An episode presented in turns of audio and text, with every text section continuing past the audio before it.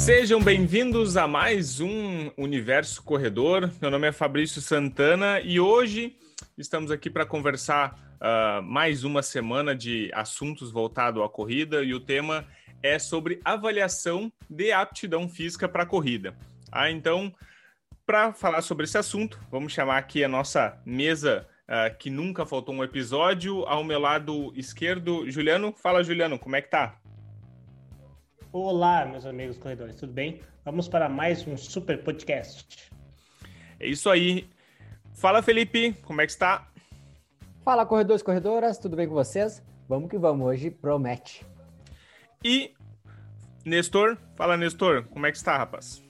Olá, corredores, corredoras e amantes da corrida. Tudo bem com vocês? Eu estou bem em mais um episódio para a gente falar sobre corrida.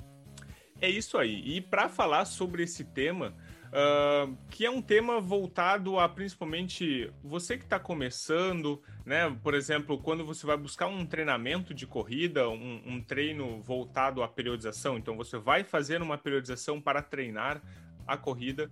No início sempre tem uma avaliação, né? Uma avaliação, seja ela de 12 minutos ou de 3 quilômetros. Se você já passou por essa etapa, você já deve ter feito algum deles ou já ouviu falar em alguma dessas avaliações. E hoje nós vamos falar justamente sobre para que servem esses testes, quais são as diferenças, recomendações para realizar. Mas antes, esse episódio tem um apoio da IORT, Instituto de Ortopedia e Traumatologia, arroba iort.sm. E o primeira, primeiro ponto que eu queria trazer uh, para a conversa da mesa é o primeiro ponto de todos é para que, que serve esse teste e o que fazer com esse teste. Vamos lá, quem é que vai, vai falar primeiro sobre a gente, é, a, gente já, a gente já sabe quem vai falar primeiro. Quem é que já tá aqui, ó? É, competi quem, é o, quem é o competitivo o cara aqui? falta só levantar a mão e balançar os braços. Ah, vamos que vamos, gente. Cara, assim, sobre esses testes, a gente destacou aqui, como o Fabrício na introdução fez, que é o teste de 3 km, ou alguns utilizados como também uh, teste de velocidade uh, crítica, outros chamam também de como um teste de uh, velocidade máxima. Enfim, tem dif diferentes, ou velocidade aeróbica máxima. Na literatura já vi diferentes colocações. Mas, e o próprio teste de 12 minutos, ou teste de Cooper, como também muito conhecido. Mas tem outros testes que podem ser utilizados para avaliar essa capacidade aeróbica desses indivíduos. É o principal objetivo que a gente utiliza, então, dessa avaliação. E aí a gente pode utilizar lá, se for trabalhar com idosos, por exemplo, caminhada de seis minutos. Não é o nosso objetivo aqui falar no podcast, mas uh, os mais utilizados dentro do, da corrida é o de 3 km e o de 12 minutos. Agora, quando a gente pega indivíduos mais avançados, que estão se preparando para provas de média e longa distância, utilizar às vezes alguns testes de 5, 10, até 15 quilômetros, já vi alguns protocolos que são utilizados, principalmente para maratona, por exemplo, utilizar testes de 15 quilômetros para uh, estimar o tempo da maratona e conseguir, então, uh, fazer o planejamento da prova.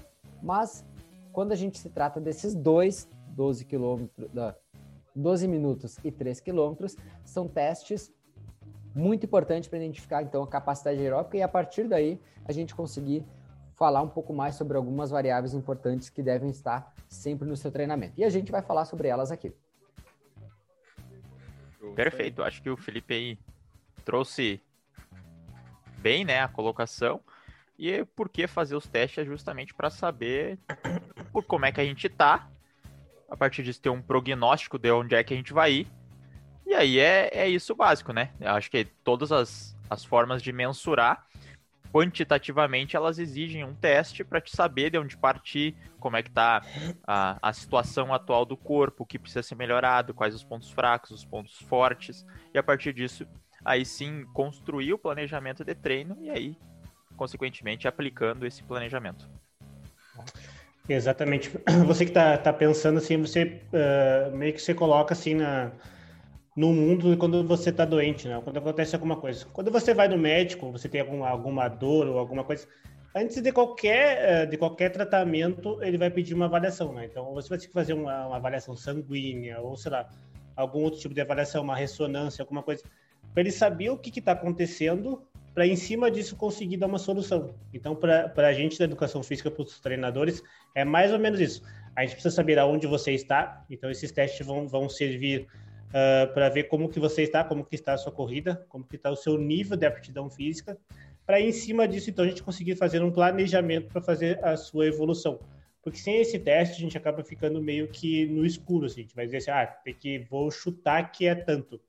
Então, com esses testes, a gente já consegue ter isso em números e em dados, o que, que precisa para você conseguir evoluir. Então, aonde você está e até onde você consegue chegar. Então é, então, é do ponto A para o ponto B.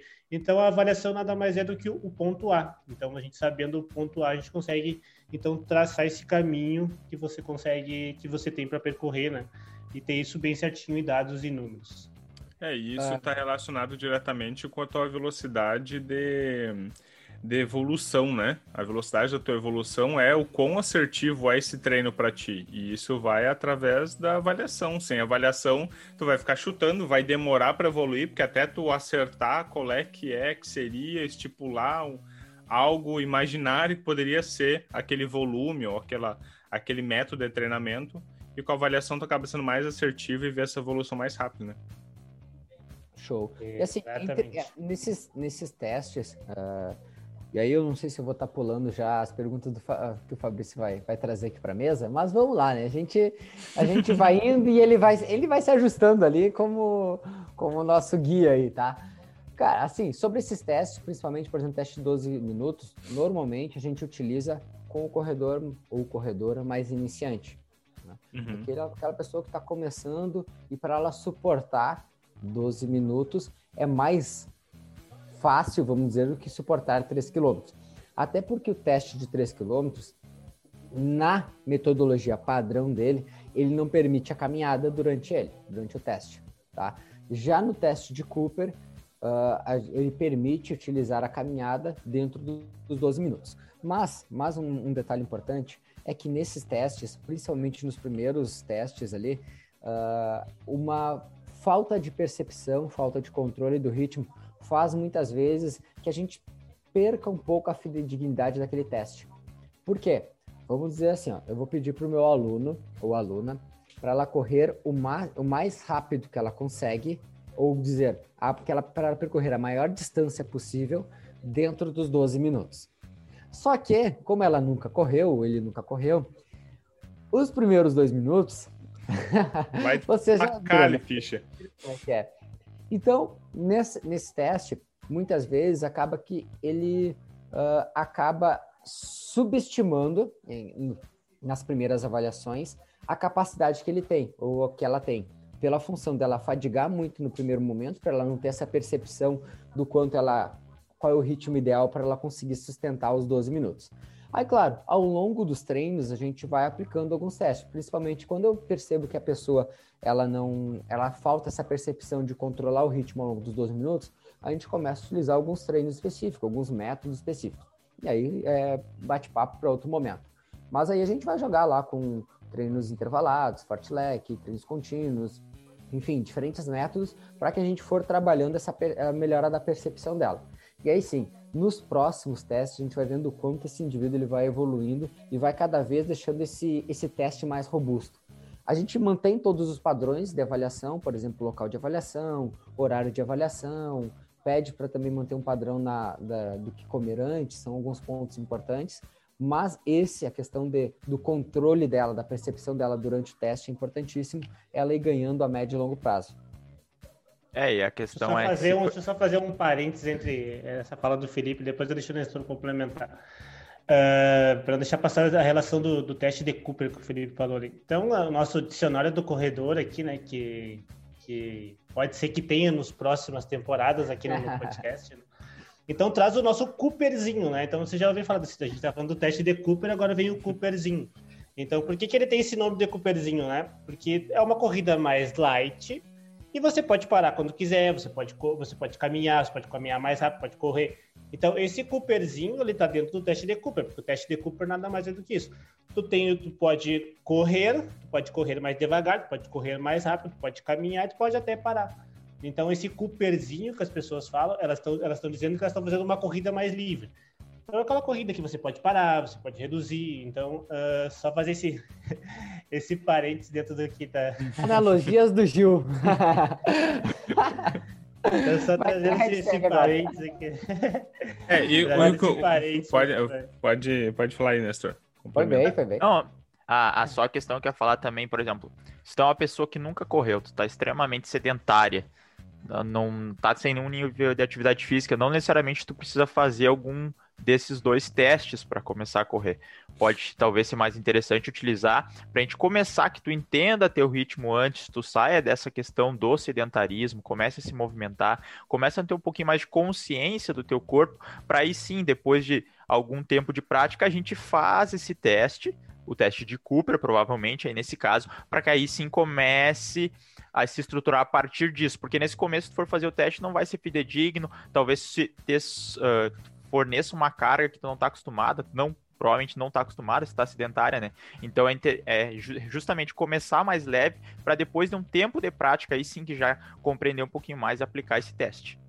É, isso é bem legal que tu falou, porque a, a gente vê, às vezes, as pessoas achando assim que não vai querer começar a correr, ou não quero começar a correr, porque acha que não dá conta de correr. Então, uh, não é que tu vai entrar num treinamento de corrida e tu já vai sair correndo no, no primeiro dia e fazendo um, um, um é, fazendo técnicas e, e, e, e modos de treinamento, né? Já no primeiro dia, isso não vai acontecer. Né? Então, uh, os testes eles são para quando você for correr. Tá? Então, quando você for correr, os testes vão ser implementados.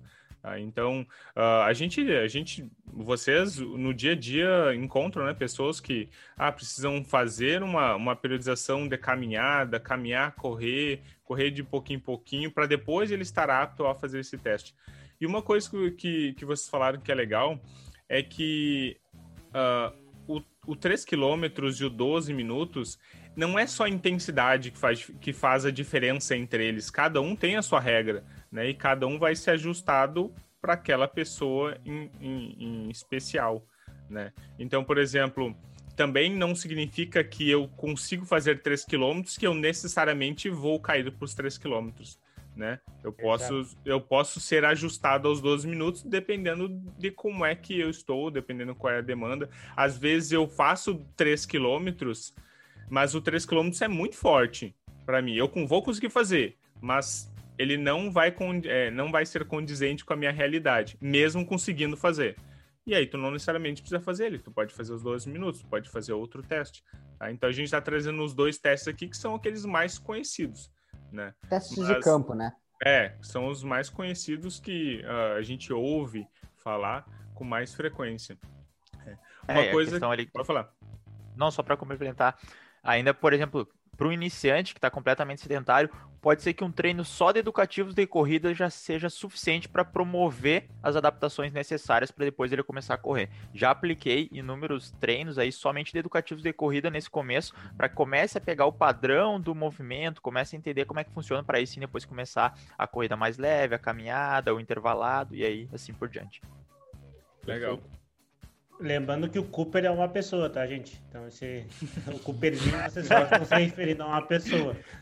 Se eu não me engano, não sei se ele é francês, acho que ele é francês, mas ele é uma pessoa. Então... E o Cooperzinho é o neto dele, né? é o neto dele, neto. Uh, uma coisa que a gente falou que é interessante aqui é qual é que é a importância de fazer um reteste ou quando, quando que vocês acham que é um momento de fazer reteste? Vocês têm um, a um reavaliação, tempo né, fixo? Né, é, uma reavaliação, né? Mas vocês acham que uh, existe um tempo mínimo, existe um tempo estipulado? Como é que funciona uh, quando, quando fazer uh, essa reavaliação do, do, do corredor? Pera aí, só vou, antes do Felipe falar, né? Que eu já sabia que ia ser ele, só complementar. só complementar ele já tava, aqui, ó. Que ele já tava se mexendo. o tava... Cooper, o Cooper era, é o nome de um médico e preparador físico americano, norte-americano, né? O Kennedy H. Cooper. E ele foi criado em 1968, então, para ser usado pelas Forças Armadas para verificar o nível de condicionamento físico. Tô trazendo informação aqui. Se eu não me engano, essa história é assim, ó. Uh, eu não sei se eu vou errar o teste agora. Se eu errar, vocês, o Nestor pode me corrigir. Mas eles queriam, uh, eles, eles viviam no extremo frio, assim, então tava no frio, e eles queriam avaliar a, a, capacidade do soldado. Então, a capacidade do soldado poder ficar muito tempo uh, caminhando, em relação de guerras, ou às vezes até correndo. E aí, como eles não podiam fazer o teste do uh, um teste muito lá fora, botar as pessoas a correrem uma distância muito longa, eles tinham que correr em, em, pequenos locais. Então, tipo, às vezes eles faziam em pista, ou às vezes faziam até mesmo no lugar fechado assim dentro. Então, eles, eles faziam essa avaliação nos soldados para ver qual era a capacidade que esses soldados tinham de, de, suportar a guerra mesmo. E dentro desse, desse teste, eles eram eles eram colocados nas suas posições. Então, ah, o cara que tem o maior te, o cara que consegue correr mais, que foi melhor no teste, vai ser um dos primeiros aí, ou vai ir mais nessa aula aqui para fazer tal coisa. Então, era dentro desse teste também que eles serviam para dizer, ah, esse soldado vai para cá, esse soldado vai para lá. Cara, o, o, universo corredor é cultura também. Corredor, Respeita, além né? De, além de falar de comida, a gente fala de cultura aqui. Aí, tu, só tu vai dificultar pra, pra pesquisar essa informação. Ô, Nestor, confere se tudo que ele falou e é verdade agora. Ah, eu, eu dou aval. É, é isso aí, Ju. Ah, porque... Ele te, trouxe o conhecimento Isso aí. Só tá o certo. Cooper que vai saber dizer. Ou os filhos dele, netos. Uh, Falando sobre, sobre a parte da, da, de reavaliar, na verdade depende de, de alguns fatores né, para a gente reavaliar. Por exemplo, uh, eu gosto de, de aplicar algum, umas reavalia algumas reavaliações dentro de três meses a cinco meses, eu gosto de reavaliar. Principalmente o, o corredor iniciante no primeiro ano dele, porque o nível de evolução dele uh, é muito grande, principalmente aquela ideia que a gente já trouxe aqui algumas vezes. Quanto menos treinado ele é, maior as evoluções que ele apresenta nos primeiros meses ali de treinamento, né? Então, no primeiro ano a gente vê bastante evolução mesmo. E, esse te e esses testes, eles são bem interessantes para a gente acompanhando e cada vez mais personalizando os ritmos, ou vamos dizer, as intensidades do treino dele, de acordo com o momento que ele está. E aí, por exemplo, uh, utilizar o, uh, esses testes me permite com que eu pegue a cada três meses, atualize quanto que eu quero que ele faça os tiros de mil dele, uh, os tiros de dois mil, os tiros de 500 metros, enfim, ou uma rodagem lá de 5, 10 quilômetros. Isso permite cada vez mais eu deixar mais arredondado ainda uh, esse planejamento dele. E aí é por isso que a gente faz as, as reavaliações. Em alguns casos, em alguns casos, alguns treinadores aqui eu já, não sei se não vou quebrar com a, com a logística de vocês aí, mas vamos lá. Uh, alguns casos, alguns treinadores utilizam os tempos de prova tá, dos corredores. É importante? Eu acho bem interessante também utilizar, desde que, desde que tenha um padrão, tá? Uh, os tempos de prova faz com que tu coloque aquele atleta, aquele aluno uh, em uma situação mais real da competição, aquela situação onde ele consegue levar mais ao extremo dele, tá? Mas aí tem uma questão, esses protocolos que a gente está falando aqui, os 3 mil e os 12 minutos, são protocolos principalmente utilizados em pista, em locais mais planos possíveis, tá? Uh, agora, se a gente não tiver, no caso, não tiver uma pista, que é o momento, por exemplo, que a gente está vivendo agora, que a gente está com uma, uma situação onde as pistas estão fechadas, a gente acaba, às vezes, muitas vezes, tendo que adaptar. Mas o interessante é que depois essas reavaliações sejam feitas nos mesmos locais. E aí é que eu chamo a atenção. Quando se utiliza o tempo de prova, é interessante sempre levar em consideração onde é que foi essa prova e aí, se possível, utilizá-la como uma referência. Né? É, exatamente. Uh, respondendo aqui, o Fabrício perguntou ali, eu vejo muito, de, depende muito do objetivo da, da pessoa, assim, em, em relação à, reavaliação, de quanto em quanto tempo tem que ser. Depende muito do, do objetivo, depende também da metodologia de treino. Então, tipo, eu já vi, já, já li artigos que falam uh, reavaliar cada mesociclos de treino. A gente sabe uhum. que mesociclos de treinos, então depende de quantos, de quantos microciclos de treino te, teve. Uh, tem pessoas também que gostam de avaliar em macrociclos de treino. Então já é um tempo um pouco maior. Então, essa relação do tempo, de quanto tempo que é o ideal, depende muito. Então, depende muito da metodologia do treinador, depende também da, da, da prova-alvo dessa pessoa, né? Uh, em quanto tempo essa prova-alvo. Então também não dá para se assim, a prova é em dezembro, vamos realizar um teste em novembro. Então todas essas questões têm que ser ajustadas dentro dentro de um planejamento. Então, a minha resposta é que nesse sentido é que uhum. tudo depende, né? Depende da, do objetivo da pessoa, de, depende quando é que vai ser a, a prova dela. Então, mas é, é, super importante, né? Porque como eu falei no início, uh, a avaliação serve para a gente saber uh, o ponto A, né? Então, o ponto A que você está. Que a reavaliação nada mais é do que o ponto B, que aí você vai conseguir, uh, vai conseguir comparar o que você fez no ponto A com o que ponto B. E aí, dentro disso, então, a gente vai conseguir ver se teve evolução ou se não. Uh, então, se teve evolução aqui, dá para seguir, no, seguir no mesmo jeito, ou melhorar um pouquinho mais. Aquela velha história, né? O time que tá ganhando, a gente não se mexe. Então, e se, e se, não, não teve o resultado esperado, então daí sim, tem que mudar algumas coisas, ver alguns quesitos, toda essa questão.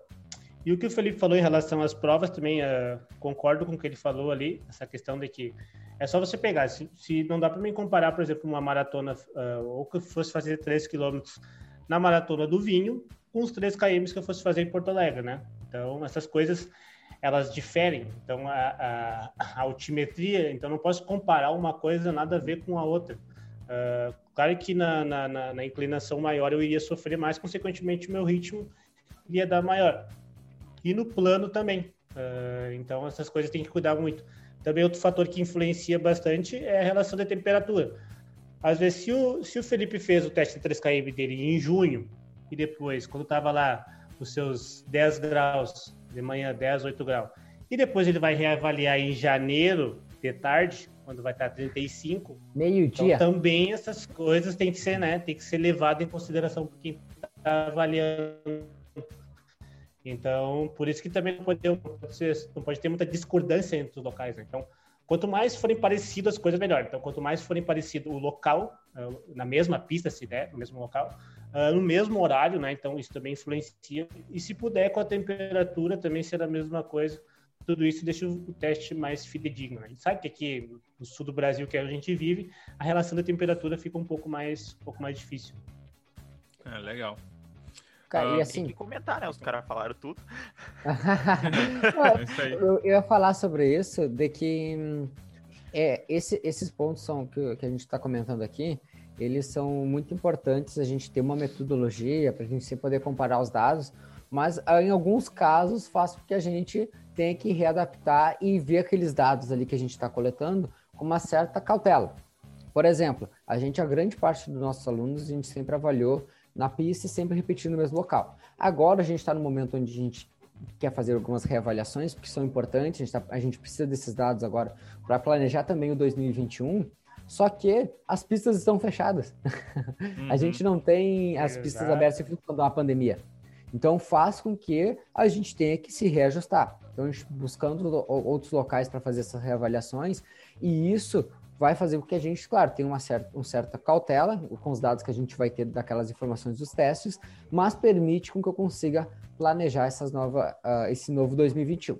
E também que eu digo aquela coisa, a gente não está trabalhando diretamente com atletas que buscam o máximo de desempenho possível, por exemplo, que estão se preparando para as Olimpíadas. São atletas amadores, mas a gente sabe que essas informações que a gente tem, a gente já consegue trazer bastante segurança e qualidade para os treinos deles isso aí, perfeito. É, uh, ah, para finalizar, então, esse, esse tópico, uh, então vocês já falaram em algumas re recomendações, existe mais alguma outra recomendação relacionada a fazer no mesmo lugar, fazer uh, no, mesmo, no mesmo horário, quem sabe? Um, fazer, se, vai, se é, fez de manhã, fazer de né? manhã, né? nas é. mesmas condições. Tem alguma outra é, coisa que tem que levar em consideração de recomendação? eu destacaria, se possível, até um padrão na alimentação, por exemplo, uh, o tempo de intervalo uh, da primeira, daquela refeição antes do treino é importante.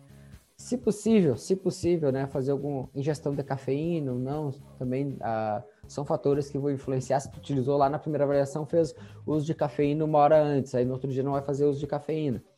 Enfim, são coisas que, se possível, ter sempre anotado é, é bem importante. Hidratação, é, tá sempre, sempre. Mesmo dia, né? Mesmo dia da semana também é interessante, porque a gente Ótimo. sabe que tem a, a carga da semana, a carga de trabalho, do cansaço. Então, se for repetindo meio-dia, a tendência é que seja uh, parecido, né? Pelo menos o esforço. Agora, se fez um dia numa sexta-feira, no final da tarde, outro dia tu vai fazendo um domingo pela manhã, o cansaço é, é diferente, consequentemente, né? Por isso, tentar sempre repetir o máximo possível o que tu fez de uma sessão para outra. Eu acho que essa é, é o ponto-chave, assim. É, Nós temos treinador... coisas, os avaliadores, os avaliadores, ou no caso os treinadores, a gente tem coisas que a gente consegue uh, controlar. Então, por exemplo, se a gente está num ambiente, vamos pegar o laboratório do FSM ali, onde tu consegue botar a pessoa numa esteira, ali tu consegue controlar a umidade do ar, tu consegue controlar a temperatura. Então, todas essas variáveis tu consegue controlar ali dentro. Então, ali tu vai ter um teste muito mais fidedigno. Então, se, se eu avaliei, Felipe, uh, em janeiro, dali, com a umidade X, com a quantidade de vento X na, na, na, mesma esteira, no mesmo local, vai ser mais fidedigno eu avaliar ele depois com as mesmas condições, então, com as mesmas coisas. No mesmo dia, no mesmo turno, controlando todas essas coisas. Só que, como o Felipe falou ali, nossos, nossos alunos é, são mais amadores, e a gente também, a gente não consegue ter controle de todas essas variáveis. É, a gente também. Então, a gente tenta deixar elas o mais, o mais possível, né? o mais perto possível. Outro fator também que importa bastante, que a gente não vai, não vai entrar tanto adentro, é um, é um papo bem longo, assim, é, é, tem bastante discussão, a gente pode ter fazendo uma outra vez, que é relação à mulher em relação ao ciclo hormonal, né? Então, a gente sabe que tem alguns períodos que tu consegue, então, ter uma melhor performance e em outros não. Então, se eu avaliei no determinado momento onde estava o pico de performance ascendente, e depois na reavaliação está na parte descendente, é claro que vai ter diferença entre. Às vezes não é nem erro do treinador ou erro de evolução. Às vezes é só alguma relação de. a relação hormonal mesmo, que a gente sabe que as mulheres acaba acontecendo essa alteração. Então, isso também é um fator que, como o Felipe disse, o treinador tem que avaliar com uma certa cautela e tentar uh, englobar tudo isso, né? Porque tudo, que o ser humano é tudo isso. Então, a gente, tá, a gente trabalha com pessoas, a gente precisa ter isso muito bem, muito bem descrito, né? Saber muito bem essas questões. É. E aí, quando Legal. for fazer o seu teste, quando a, a pessoa que está nos acompanhando for fazer o seu teste, busque um acompanhamento de um profissional, uh, ele vai ter lá o, uh, o protocolo a seguir, e aí toda vez que ele for te reavaliar, ele vai replicar aquele protocolo. É assim que a gente faz com nossos alunos. Então a gente segue alguns protocolos e toda vez que a gente vai reavaliar eles, a gente repete eles. E vamos que vamos. Exatamente. Show de bola. Uh, então, para finalizar esse, esse, esse, esse, período aqui de, de, de conversa, essa, essa, primeira parte da conversa, uh, sempre lembrando que a gente tem o apoio da Keep Fit Academia, arroba KeepFit Underline Academias, matéria-prima suplementos, arroba matéria-prima Santa Maria. E falando sobre isso também, que, uh, eu vou trazer uma notícia, notícia da semana aqui, falar sobre a, a meia maratona, e o Felipe também fez uns cálculos bem legais para trazer para a gente, para a gente ver a, umas relações uh, que também tem relação é, direta, direta com, com, essa, com o tema, né, com a avaliação. Um, que nessa semana a gente teve a meia maratona de Valência, né? Então o keniano, vamos lá, né? Kibiwot Kandi, quem sabe, quebrou o recorde mundial da meia maratona em Valência, né? Uh, ele estabeleceu um novo recorde mundial uh, de 57 minutos e 32 segundos, tá? E se eu não me engano, o recorde passado era 58 e 4 segundos, ou 2 segundos, alguma coisa assim. Acho que era 54, 58 e 4 segundos, era acho. segundos. É, né? Uh, mas é, um fato... 5801. 01, tá. Mas um fato muito curioso, muito curioso mesmo, é que uh, os quatro primeiros colocados uh, também quebraram esse recorde. Tá? Então não foi só o ganhador, foram os quatro primeiros. Tá? Então a diferença entre eles ali era 3 segundos, 4 segundos, uh, do, do, do, segundo, terceiro e quarto foi coisa de segundos, assim, muito poucos. Então os quatro primeiros. E um fator também muito interessante que todo. Agora, eu acho que a partir do ano que vem todo mundo vai querer fazer prova em Valência, né? Que tá uma, tá uma loucura Valência. Também na maratona uh, foi a primeira vez na história onde os quatro primeiros colocados fizeram uma prova abaixo dos dois das duas horas e quatro minutos. Então os quatro conseguiram fazer isso. Também uma característica que isso nunca aconteceu. Então já se o pessoal já estava gostando de Valência agora, o pessoal eu não sei o que tem em Valência, mas o pessoal está gostando de quebrar recorde por lá. Cara, e tá bem comum, assim, ó, eu acho que muita é, isso está sendo cada vez mais corriqueiro, o pessoal realmente buscar a Valência como um local para quebrar recordes. Então, os próximos anos prometem mesmo, prometem bastante. É, eu, é. eu, não conheço Valência, mas já ouvi as pessoas falando assim que ela, ela, ela é ela que pena, é, né? Que pena que tu não conhece. É. Pena que tu não conhece. Eu gostaria que tu conhecesse. Se fosse lá, eu ia quebrar meu recorde, certo? eu também não, acho. Que lá dizem que, cara, é uma cidade tão praiana, assim, uh, e o pessoal diz que é, uma, que é uma cidade que não tem tanto vento, assim, então, tipo, ela tem uma, uma umidade boa ali por ser perto do mar, mas ela não tem tanto vento. E também eles andaram mudando, né? Em relação ao que, ao que era antes, o percurso também teve algumas mudanças.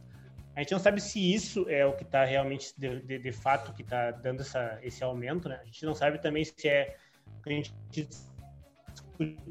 em podcasts anteriores se é a preparação, se é uma maior fase do período de base que está fazendo essas pessoas evoluírem, né? Porque, consequentemente, como não teve uhum. tantas provas anteriormente, teve um maior período de base. Não... Ou se é a evolução do ser humano mesmo, né? Que tem que é a tendência que cada vez vai batendo os seus, os seus recordes. Mas sim, é um fator bem, é um fato bem curioso de que cada vez o ser humano está conseguindo dar um passo adiante. Né?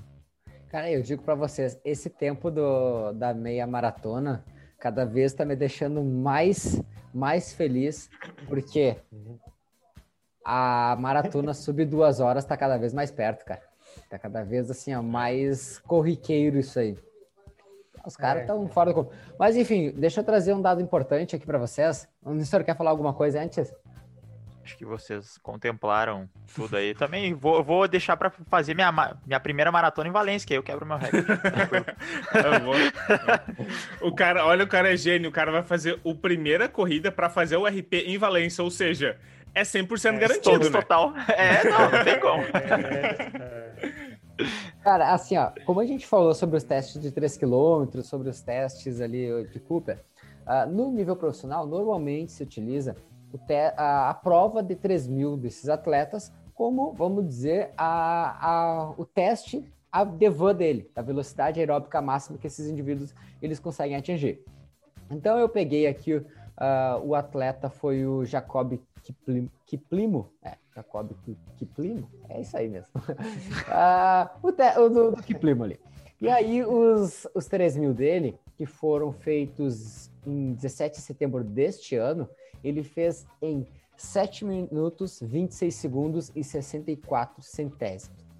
E aí eu tenho uma, uma linda planilha aqui, onde eu sempre jogo as informações dos testes dos alunos e a partir desse, da, daquele 100% dele, eu, a gente consegue fazer algumas estimativas do que, que seria, por exemplo, uh, ele conseguiria fazer os 5 mil, os 10 mil, os 21, os 42, em cima de algumas porcentagens que a gente coloca. E se tem na literatura hoje, e se discute entre alguns treinadores, que um atleta amador ele consegue fazer uma meia maratona a partir da avaliação dos 3 mil dele entre 75 até 80, 85% se discute do máximo dele, tá? Já no nível profissional, de 85 a 92% eu já vi alguns dados. E aí, o surpreendente é que, colocando aqui em prática, eu, a gente joguei o tempo dele dos 3 mil na minha planilha e fui ver, e ele fechou muito próximo dos 90% da máxima dele. Então, ou seja, né, ele fecharia a, a meia maratona dele, acima do teste, acima dos 3 mil dele, sendo 90% do máximo, em 57 minutos e 14 segundos. Sendo que o tempo dele na, nos 21 foi de 57 e 37 teve o, o erro de alguns uhum. segundos ali, se a gente for colocar, mas está muito próximo, está muito próximo, isso não dá um erro, acho, de 1% da, dessa, desse valor aí, mas cada vez mais a gente está vendo o quanto esses atletas eles conseguem suportar uma intensidade muito alta, que é, por exemplo, 90% do máximo dele, gente, é muita coisa. E aí eu não, não contente, eu fui calcular os 10 km dele também, né? Eu fui lá e calculei. E ele conseguiu suportar no, no RP dele dos 10K 93% do máximo dele. Aí já está mais condizente assim com o que a gente vê no geral. Atletas conseguindo entre 93%, 94%. É uma média bem comum que a gente vê alguns atletas profissionais suportando os 10 km uh, deles a partir do teste de 3 km. Nosso caso, como amadores, nós pangaré aqui, estamos na mesa conversando, é obviamente é bem diferente. Uh, a minha, o meu último 10K eu consegui suportar 87%, se não me engano, foi da minha van. Então, estamos aí bem longe deles, bem longe mesmo. É, e o cara acha que esses poucos por cento é pertinho, mas se tu for aplicar isso na realidade, 5, 7% é muita coisa. É muita coisa. Ah, a gente é, já começa o seguinte, né? O, o 3, o, os 3K dele foi 7,26, eu falei ali, né? Uhum. O meu 3K é, foi 10,30. Então a gente já tá falando aí numa. 3 minutos numa é, imensidade 13, aí. É, 13 minutos na corrida é muito. É muita é tipo um quilômetro de diferença. 0,4 segundos. É, é um quilômetro de diferença praticamente. Ou, ou mais. mais. Quem sabe mais. Mais, é. porque ele, ele fecha o, a, o quilômetro dele, ele fecha é em 2,29. É, eu ia dizer 2, eu acho que tá 2,30, mas... É. 29 dá. É, dá é, quase dois, é, quase dois quilômetros. É. é bastante. E para quem, e, e só para dar uma simplificadinha, dá, só para dar uma simplificadinha que o Felipe falou em vários cálculos e planilhas e, e van e vários e vários e vários conteúdos mais teóricos, mas é assim que funciona o treinamento de vocês. Então, uh, normalmente o pessoal recebe a planilha no aplicativo, ah, faz isso aqui forte, isso aqui fraco. Isso, aqui. isso é baseado em uma série de, de estudos e planilhas e conceitos que façam que a gente consiga estipular qual é o estímulo ideal para ti que vai te dar um retorno que vai fazer tu melhorar. É, é simples assim, tá? Tirando todos não, os. É, não é aquele simples, ah, bota tênis e sai para é, correr. Então, ah, da mesma maneira que na academia, para te saber qual é que é o peso que tu vai conseguir carregar e vai te é, deixar mais forte, tu faz ali aquele URM, uh, tu faz os testes para saber o quanto de peso tu aguenta. Na corrida é basicamente isso, tu faz a avaliação para saber, base nisso, qual é a porcentagem ideal para te fazer, né? E aí todos esses cálculos é, é, está por trás do, do, do que está na, na, ali na, no visor do teu, do teu celular nos teus treinos tá? Mais alguma coisa sobre antes a gente passar para o segundo momento agora do nosso podcast, uhum. né? Eu vou fazer só ali, só para você exemplificar bem para você imaginar. Se você faz o teste de, de KM, o seu teste dos 3 km a ritmo 5, que seria os, vamos botar ritmo 5 que é uma, uma, uma, vamos botar bem no meio assim. Então se você fez o seu 100% do teste de 3 km a ritmo 5, então se você cair uh, 10% que seria 90, você mais ou menos teria que fazer os 10 quilômetros ali a ritmo 5 e 15, por aí. Então, só para aí você já, já, já, meio que imagina o quanto difícil é, né? Então, basicamente tem que mais que dobrar, eh, tem que passar dos 3 km para os 10, então, e, e, deixar o ritmo subir um pouquinho. Então, quanto mais o ritmo sobe, é essa porcentagem que, que o Felipe foi falando. Então, se você mantesse o seu 100%, teria que fazer os 10 km também no ritmo 5. Então, se você fez a 5,15, 5,20, aí é sinal que já chegou aos seus 90%, 95%, 5,30 já seria 80%, 75%. Então, todos esses cálculos a gente também faz, como, como o Fabrício falou ali, para conseguir montar a planilha, né? É, por isso o SKM dele, Juliano, ficaria em 55 minutos. É. A, a 90% da máxima dele. E por isso também que a gente que não vai conseguir... Uh, a gente fica num pace de. 5,30. Ah, deixa eu calcular aqui, é. né? 55 da 5,30. 5,30? É. é. Por isso que dificilmente a gente vai conseguir replicar exatamente o que a gente fez nos testes diretamente proporcional àquilo que a gente faz na prática, porque não funciona assim, né? Se tu vai do teu estímulo, por exemplo, uh, tu fez os 12 quilômetros, os 12 quilômetros, os 12 minutos, e aí tu fez 12 minutos, por lá, tu demorou, uh, tu, em 12 minutos tu fez 3 quilômetros. Uh, se tu fizer, tu vai pensar assim, ah, eu quero fazer os meus 6 quilômetros, tu não vai fazer em 24, tá? Então essa regra ela não é direta assim, não funciona assim, tá? Então não é um cálculo tão direto assim. Por isso, porque a, a gente não consegue aplicar uh, e não consegue ficar na, na, nossa zona de conforto na corrida, ela não é diretamente proporcional ao máximo que a gente faz na avaliação. Show? Vamos para a nossa segunda, segunda parte do, do, do, nosso episódio aqui. Então, uh, no, lembrando que o nosso podcast tem o apoio de lojas Bem Store, ortopedia e movimento, arroba loja Bem Store. Vamos começar agora com a nossa segunda parte, com a nossa corrida curiosa.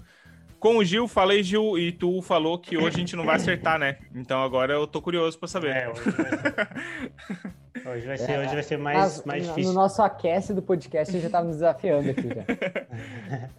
Ah, a questão então, é quando a gente acerta, né? É, vamos ver. Então, dessa vez não é sobre, é sobre tempo de treinos ou distância, mas tem muito a ver com a corrida, né? Então a gente falou em podcasts anteriores sobre, uh, sobre aproveitar a Black Friday para fazer a compra de um tênis, né? Então, se você quer, quer, ainda quer comprar o seu tênis e quer saber a indicação, quer comprar o pós Black Friday ali, né? Porque a gente sabe que tem algumas pessoas que também acabam usando esse tempo para comprar alguns produtos. Então, se você quer comprar o seu tênis, volta aqui no Universo Corredor alguns episódios atrás. Você vai ter um episódio completo uh, de como escolher o seu tênis uh, na Black Friday. Então é o seguinte, Guris. Então eu vou eu vou fazer a pergunta para vocês, então sobre a Black Friday, sobre o top 5 de tênis, uh, tênis barra marcas vendidas durante a Black Friday em novembro. Então, como eu sou um professor bonzinho, se vocês só acertarem a marca e não acertar o tênis, eu já vou dar meio certo. Ô, Nessor, tá então... tá colando, Nessor? já tá pesquisando. Eu tô aqui, eu tô aqui. Não, não, não, tô não, tô não. Eu só, eu só tava pensando. Ah, eu chuto primeiro é Nike. Mais vendida é a marca é Nike. Então vamos lá, vou deixar vocês. Ah, tu começa, Nessor. Eu vou anotando aqui. Ah. Vai. Ah, vamos. Vai, Nike. Nestor. Nike é a primeira, certeza. Na... Nike é primeiro. É. Aí, vamos vai botar indo. Adidas. Aí vai ter... Isso é no Brasil, né? Ou é um Brasil, ah, é porque, ah, ah, tá, porque viu, muda já, já né? Porque é, aí meu conhecimento da, da é, pelo mundo já ele é... Não, porque daí eu já chutar qualquer coisa, porque daí eu já não sei. Cara, eu acho que o terceiro deve ser Olímpicos, que fez um, teve uns, uns tênis mais básicos. Aí vamos botar um. Tem tanta marca, né, cara? eu, eu, acho, eu, acho, eu, eu acho que eu sei. ASICS e por último por último. Por último. Ah, por último complica. Vamos botar um fila aí. Do nada, assim. É, não, não acho que tenha sido, mas querem, é que eu não... Vocês querem chutar o, o, o, o, tênis? Qual é o tênis em si? Se acertar ah. só a marca, ganha meio certo. Se acertar mas a marca mas, e o tênis, Mas é que aí tu também, tu também exige, né? Aí tá, tu também tá, exige, eu, né? Tá eu, fácil, eu, eu, tá fácil. Eu, eu, tá, mas assim... Tá, vai lá. Vai lá. tá, eu, agora, agora, agora eu, ó, eu vou com Nike também. E o da Nike vai, vai provavelmente é o Pegasus 37 e o hum, Influ, Influ 7, provavelmente. Influ 7. É, foi um bom tá. chute, hein? Eu, tá. É. Uh, o segundo colocado também mantém Adidas. Tá? Eu mantenho Adidas. Ultra Boost, disparado. Certa, provavelmente é o, é o queridinho é. da galera. É qual dos Ultra Boost eu não vou chutar tá aqui, mas. Ultra é, Boost. Já quer demais também, já. Essa mais difícil da história. Mas vamos pensar um segundo da Adidas que pode. Vamos pensar um modelo mais de entrada ali, um. Cara, não vou. Ah, enfim, vai Ultra Boost. Vamos deixar só Ultra Boost ali. Não, não, meu... só um, só um. Vai, vai é, Ultra Boost. É, meu, terce... meu, meu terceiro colocado. Cara, meu terceiro colocado, eu vou acho que uma... vou mudar, vou fazer um pouquinho diferente do Nestor.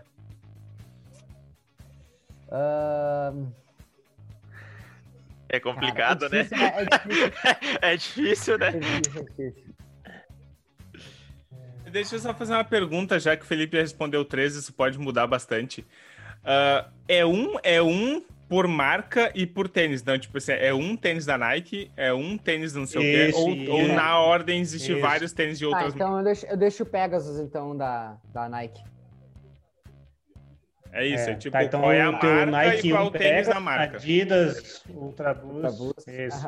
E o terceiro, Felipe, qual é a marca? terceiro, cara, vamos com Gorum da Sketcher. Aí, chutei valendo. Foi um chute interessante. É, nem, nem sabia que existia essa marca aí. uh, meu quarto, quarto. colocado vai com. Vou com Olímpicos, o Corre. Não, não vamos com o Corre 1, vamos com. Ah, quer ver que ele vai falar o que eu vou falar? O Challenge 2. Ufa, não é. Fazendo uma lista. Eu, sei, eu sei o que, que o pessoal. E, e o. Não, o Olímpicos vai ficar como quinto. O quarto eu vou deixar o Fila, o Racer Silva. O Racer Silva. Porque é, eu comprei o Racer cara, Silva. Fila, ah, então tá. Cara, fila é o Racer Silva. Cara, não, eu, eu acho que não. Acho, é, se, se tiver fila aí, deve ser ele, cara, porque foi o, foi o, o queridinho aí da, da, da galera. Mas vamos lá. Putz. Agora vamos, vamos Fabrício. Uh... Tá. Aí que tá. É o mais vendido total, né? Total, total. Total. total, Sem enrolação. Cara, tá, beleza. O Nike vai ser o, Re o Revolution 5. Que eu tô pensando que ele foi um é. custo-benefício muito grande e na Black ele baixou muito de preço. Então isso favorece bastante as pessoas comprarem. Mesmo que o Pegasus 36 estava bom de preço nele, é um preço tipo 500 pila, 500 e pouquinho. Então, né, para mais vendido. Eu tô seguindo uma lógica. O, é, é uma... o Adidas, cara, o Adidas Putz, tinha um de entrada também. Pá, eu acho que o, o, o, Ultra Boost acho que vai ser o. Ainda vai ser o mais. Vai ser o mais comprado, mesmo que ainda seja um pouquinho caro. O 3 é, é o. Cara, o, o, terceiro eu acho que é o Veloz da, da Olímpicos. Uhum. O Veloz. O Veloz também foi um que tava bom e barato e ele é um, ele é um bom tênis de entrada. Eu tava uh, entre o Veloz também e o, e o Corre 1. Corre 1 é, também. o Corre 1 também, né? Mas o Corre 1 ele é um pouco mais, ele é um pouco duro, né? Quem sabe o pessoal que tá começando não queira um tênis tão duro. Mas é que tá. Na Black Friday, aí é, é difícil ter chupar. Na Black Friday não é só o iniciante. É. Pois é, aí que tá, entendeu? Mas não existe, tá barato. Mas aí que tá, eu tô é considerando todo mundo, entendeu? Tem mais. É, enfim, vamos lá. Esse, tá, esse é o barato lá, do chute. Mais dois, mais dois, mais uh, dois. Eu acho, que o, eu acho que o Fila em quarto com. Acho que estamos junto. É, com Race Silva. E eu acho que uh, o quinto deve ter sido provavelmente um ASICS, o gel aquele. O de entrada. O gel. O 22. É. ah, não sei qual já, é, já é, veio, cara. É. Pode ser já o veio Nimbus. com o nome ali, a gente já. Já, é, já, é o Gel Nimbus. É de entrada, é Gel Nimbus alguma coisa. Que é o... Não, então é o Exit 7. É, ah, é, enfim. Então é. vamos lá, vamos aos só resultados um aqui, um né?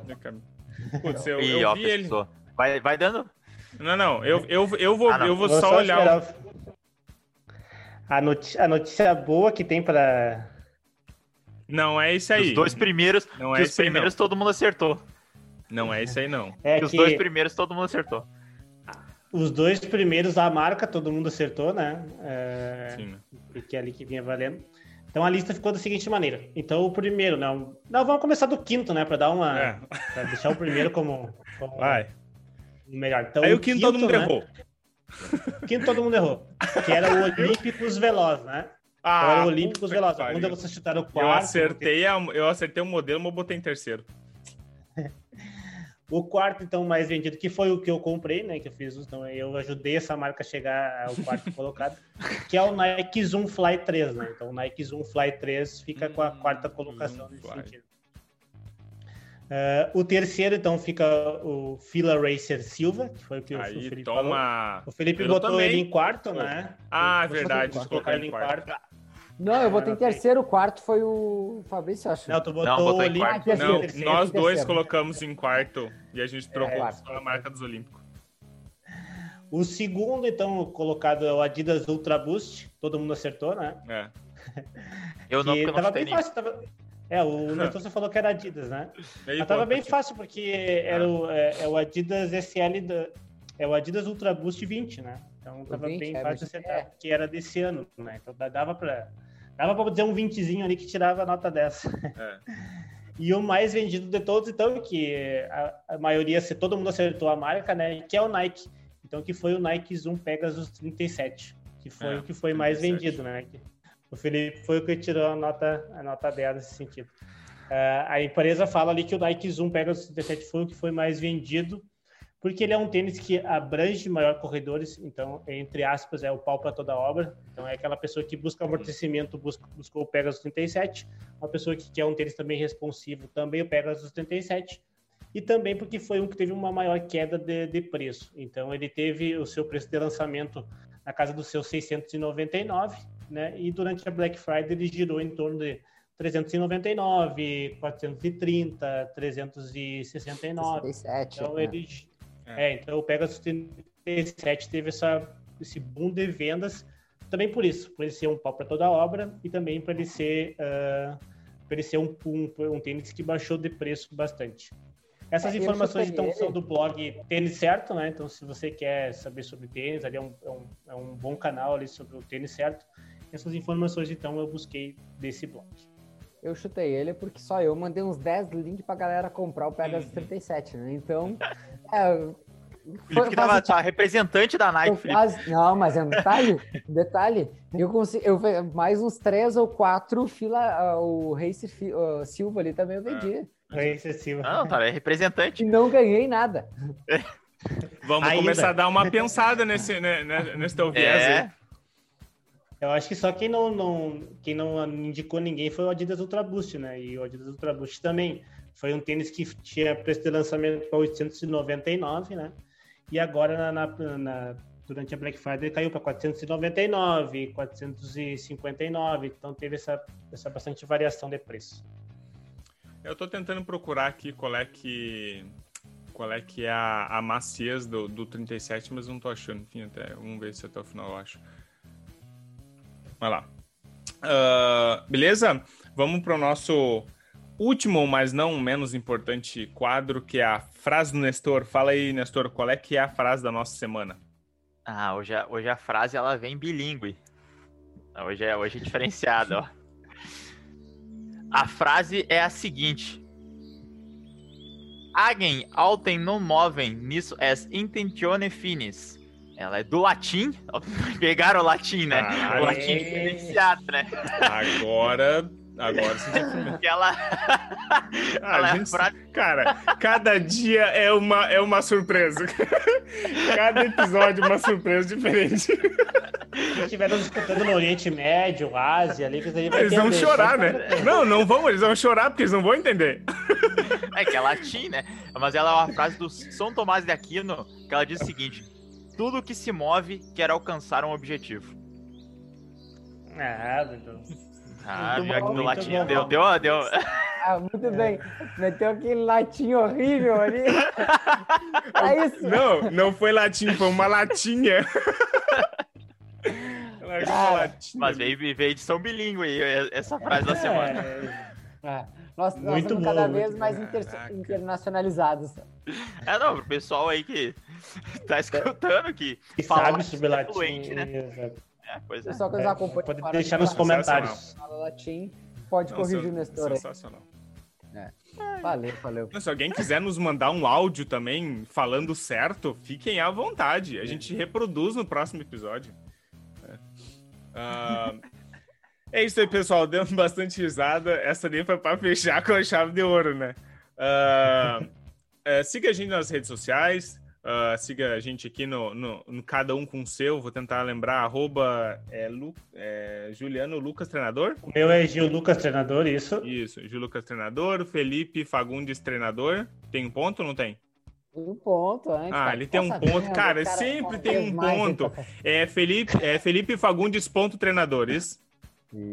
E do, e o do Nestor é Nestor com dois R's underline é. JR. JR. É isso. Aí, pessoal. E o meu é Fabrício Santana Fis. É isso aí.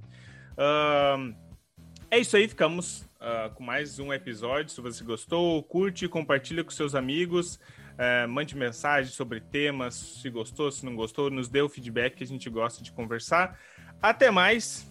Forte abraço até semana que vem. Valeu, guris. Até mais. Feito. Valeu, Valeu pessoal. Até mais. Bebam água.